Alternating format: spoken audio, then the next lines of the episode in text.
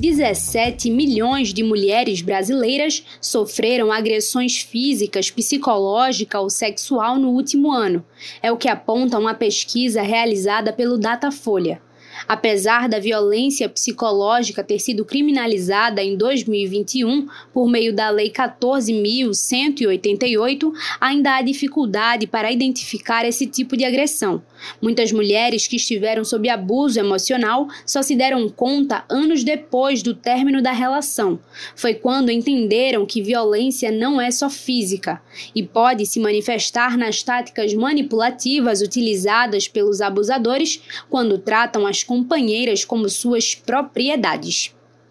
Luana Barros, de 19 anos, começou a perceber as atitudes abusivas de seu então companheiro no início da relação que durou mais de um ano.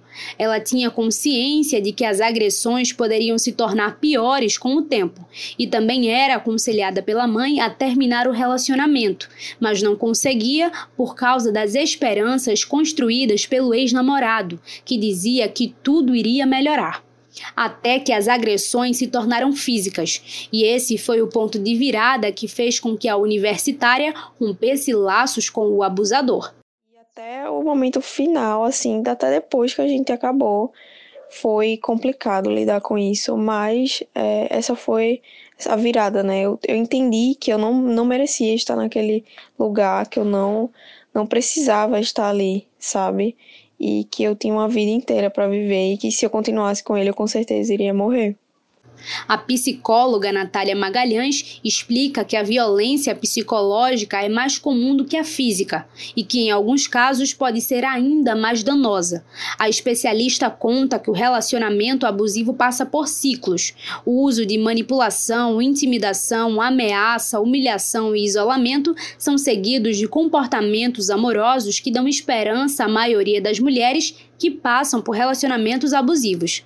Essa fase onde os agressores asseguram às vítimas de que mudaram é chamada de lua de mel, como explica a Natália. Tem momentos ali que a pessoa humilha, intimida, que ela trata mal, e já vai ter outros momentos que é a fase de lua de mel, sabe?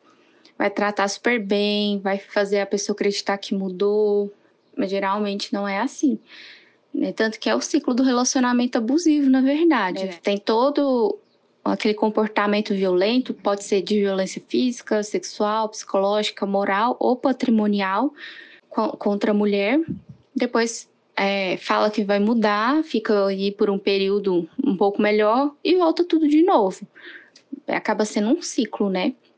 Natália reforça a importância da disseminação de informações tanto para ajudar a vítima a identificar se está em um relacionamento abusivo, como para saber as formas de pedir ajuda.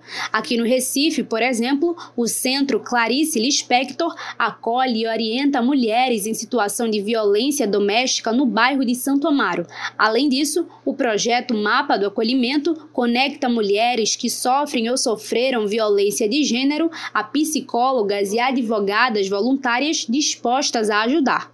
No site mapadoacolhimento.org é possível doar, contatar uma advogada e se inscrever para representar vítimas de violência. Não hesite em procurar ajuda. Diz que 180 denuncie. Uma reportagem das alunas de jornalismo da Universidade Federal de Pernambuco.